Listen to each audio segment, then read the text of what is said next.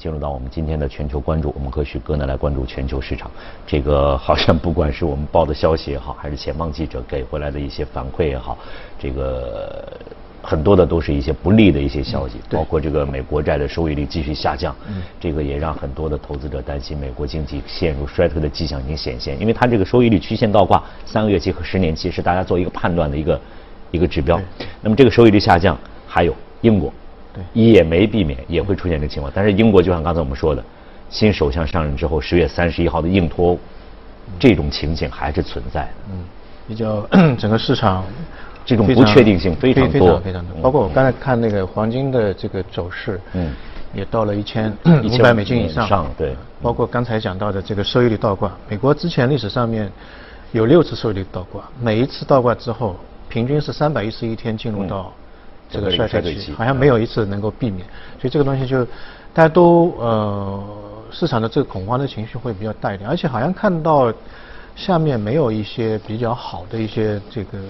经济数据也好，或者一些国家的经济体也好，出现比较快速的一个往上的增长。那我们之前是讲的那个美国比较多一点，那今天我们来聊一下 美国以外的那个市场，英美英美。不确定性在这美国之外可能是英国，英国因为最近一段时间也呃不是特别太平，嗯啊，包括国内很多投资者可能也有一些在英国方面的，包括地产也好，这个英镑也好的这些投资。呃，最近一段时间当中，我们看到英国的经济数据有一些比较大的一个下滑。其实从从一六年这个英国开始闹公投，然后脱欧，有一个非常奇怪的现象，这些这个消息都是利空的。但我们看到英国的富时一百的股指，对，啊，英镑，啊，或者说是英国的经济数据，呃，都没有出现一些比较大的时间之内好像还不错。反而是一个 对这个反向的背离的一个走势，反而出现了一个英国股市大幅度的一个上涨。英国的 GDP 也是在这个七个工业国当中也算是比较好，但是 到今年二季度，整个情况发生了一个比较质的一个变化。我们看到最近的二季度的英国的 GDP，呃，出现了七年以来第一次这个负增长，嗯啊，负零点零点四的一个负增长。然后这个英国的制造业也出现了一个比较大幅度的一个衰退，呃，很多在英国的投资的那个制造业企业，它现在不愿意扩大生产，啊，不愿意再投钱。嗯，不愿不愿意这个这个怎么说呢？再把库存再再入上去，可能就是跟这个新的首相上任或者这硬脱欧的可能性增加，或者是不是有一定关系？脱欧的，或者说跟脱欧的这个最后的实现点的临近，已经临近了。然后这个新首相说十月三十号，刚才新闻当中说了，我们一定要搞，一定要退。嗯，所以这个好像马上到剧终了嘛。这个所以这个最后的时间就越来越越短了。作为制造业的话。呃，如果说硬脱欧的话，它的这个贸易的壁垒或者关税会往上走，嗯嗯，对它的经济或者对它的那个出口肯定是一个比较大的一个打击，所以它现在就是很多的制造业就停滞了，甚至有一些制造业的企业从英国本土开始慢慢往外撤离，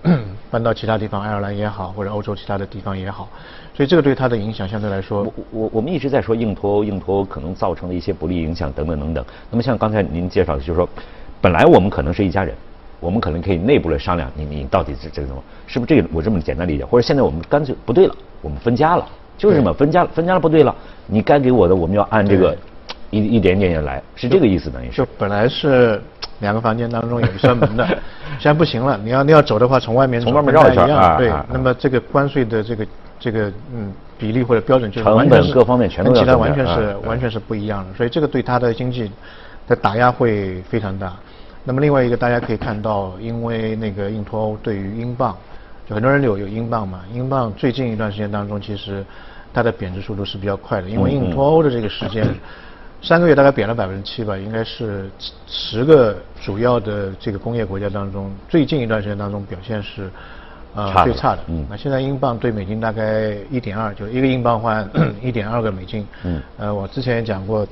呃，在过去三十年时间当中，英镑对美金的平均的汇率大概在一点一点五左右。哦。的一个英镑换一一点五个美元左右，现在是一点二，其实这个幅度还是有点大的。嗯。但如果说未来坚持硬脱欧，而且这个事件实现了，市场现预期可能会达到一点零，就是说美金跟英镑是平了平价。嗯。啊，平价，这个是一九八几年的时候出现过的。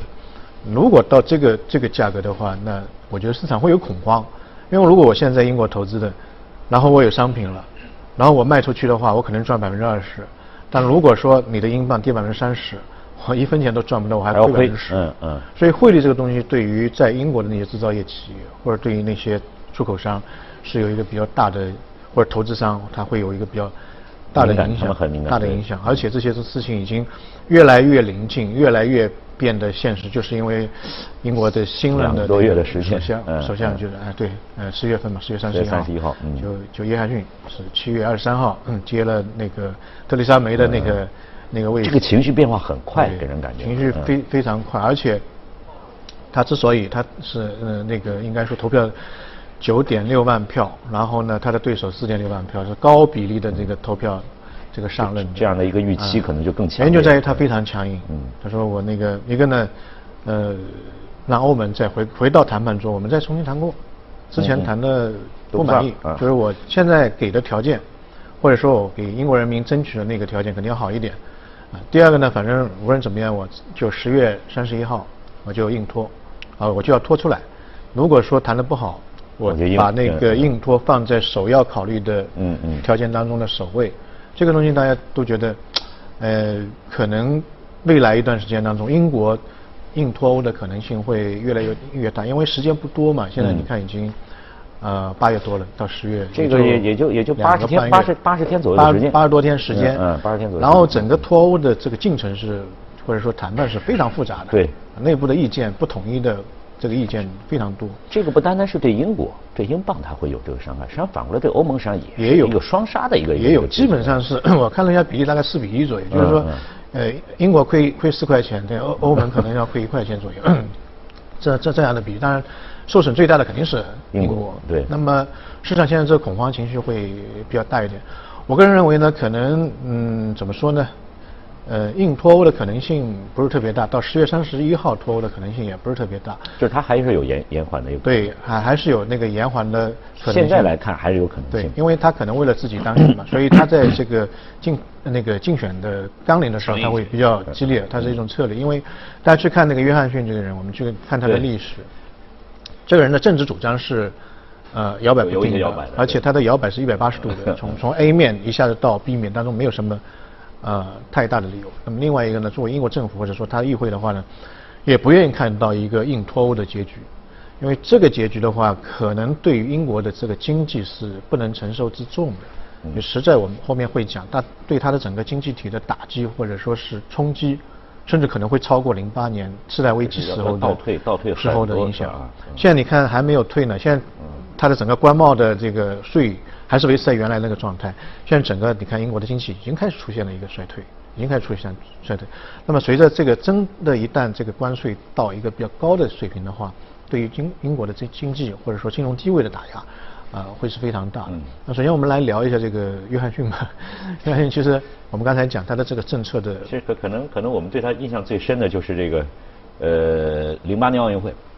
他应该是代表伦敦来接那个下一届这个奥运会的那个会旗的。嗯这个可能我们国人对他就在这个有有一个这么一个印象在这。因为他也被称为是特朗普第对二个，就是有点对有点像特朗普是一个就是他的这个政策的可预测性其实比较怎么说呢？比较比较低。我们我们经常讲他的是叫布朗运动嗯，就完全是无序的。但事实上，大家看特朗普的这个整个政治理念是一贯如一的。比如说对于美元，他就认为美元要落；嗯对于利率调整，他就因为呃美元的利率要往下降，不应该升息，对吧？对于贸易保护主义，他也非常强硬，所以他从一开始到现在都是比较清晰的，无非当中的战术方面可能会有一点大家摸不到嗯头脑，但是约翰逊的话，他的整个政治主张就经常会有一些比较大的变化他应该。在当伦敦市长的时候，更多的是他有个智囊团的，应该是在在这方面帮他出主意。可能是呃会有一些，但是有一些到现在为止大家都搞不清楚。比如说这个，当时美国入侵伊拉克，那么当时他的一一开始的意见就是说，嗯，英国不应该跟随美国进去，然后最终投票的时候他去投了赞成票，就说应该进去。然后战争结束之后，他就因为他就参与了这个对于布莱尔的这个弹劾，认为他不应该去跟美国搞在一起。然后后来他把整个事件呢描描述成为一个非常错误的一个、嗯一个一个事件，所以从前他讲到态度当中有了非常大的投票嗯到到最终呢他的做，就大家不知道他的这个到底是就实在是一百八十度的大的。但但是我记得我有一我有一个印象是在这个应该是这个伦敦奥运会的时候啊，他他是代表这个有有一个出场的，当时好像也出现了一个失误，是当时怎么回事？但是整个人的表现呢，就是还还是挺从容的，就还还挺还是乐呵呵的这种。就是他可能就像你说的，他这个很难很难，也也是很难去琢磨的，是吧？对，应该可能心理素质比较好。对对，有一定的认知认知的这个失调，而且而且还还会可能有的时候还会拿自己来来来自嘲一下，自嘲一下。啊，对。然后他对那个呃英国脱欧的事件，他的从一开始的态度到现在态度也是有一个非常大的一个摇摆。因为一开始的时候，特蕾莎梅上任的时候，他很长时间都不知道应该 站在哪一边。嗯嗯。然后他发了一个推特，就是说我要这个支持那个特蕾莎梅，呃，任何对于这个脱欧的一个主张。然后后来他当了这个外交大臣之后，他突然间就变成一个非常强硬的，一定要硬脱欧的，呃，这个这个脱欧派。啊，最终他以那个自己辞职作为一个立场的一个表明，嗯嗯，所以前面跟跟后面之间的差异，而且非常短的时间当中，他就会有一个比较大的变化。这个又让我们开始有些揣测了，对，他是不是又会发生一些变化？对，市场就是说认为，哎，他当时竞争竞选的时候，可能有一些自己的目的目标，然后在随着时间推移，在具体实施的当中，可能又会有出现一些很大的变化啊，所以呃很难说。它因为它的存在，一定会出现一个硬脱欧的一个事件，一定会在十月三十一号就完成这个非常庞大的一个一个事件。第二个呢，其实我在之前的节目当中也讲过，就是我们从量化角度来看，如果说真的进行硬硬脱欧，或者十月三十一号也好，十一月三十一号也好，对于整个英国经济的影响，呃，真的是非常大。就肯定是负面，非非常大，因为这个英格兰银行做了一个那个那个统计嘛，就如果说。进行硬脱硬脱欧的话，对于英国的 GDP 的损伤大概是百分之八，就倒退百分之八，啊，不是不是，它它现在能有多少？现在它也没有多少，现在零点四嘛，对，完完完全就就全都是对，就是退的量会比较大。另外一个呢，英镑可能还要跌，跌大概是百分之二十五左右。然后最关键的是英国的房价，嗯，因为没有人去敢投资他的那个房地产。而且最近一段时间呢，就前两年，因为脱欧时间，房价还涨了一点。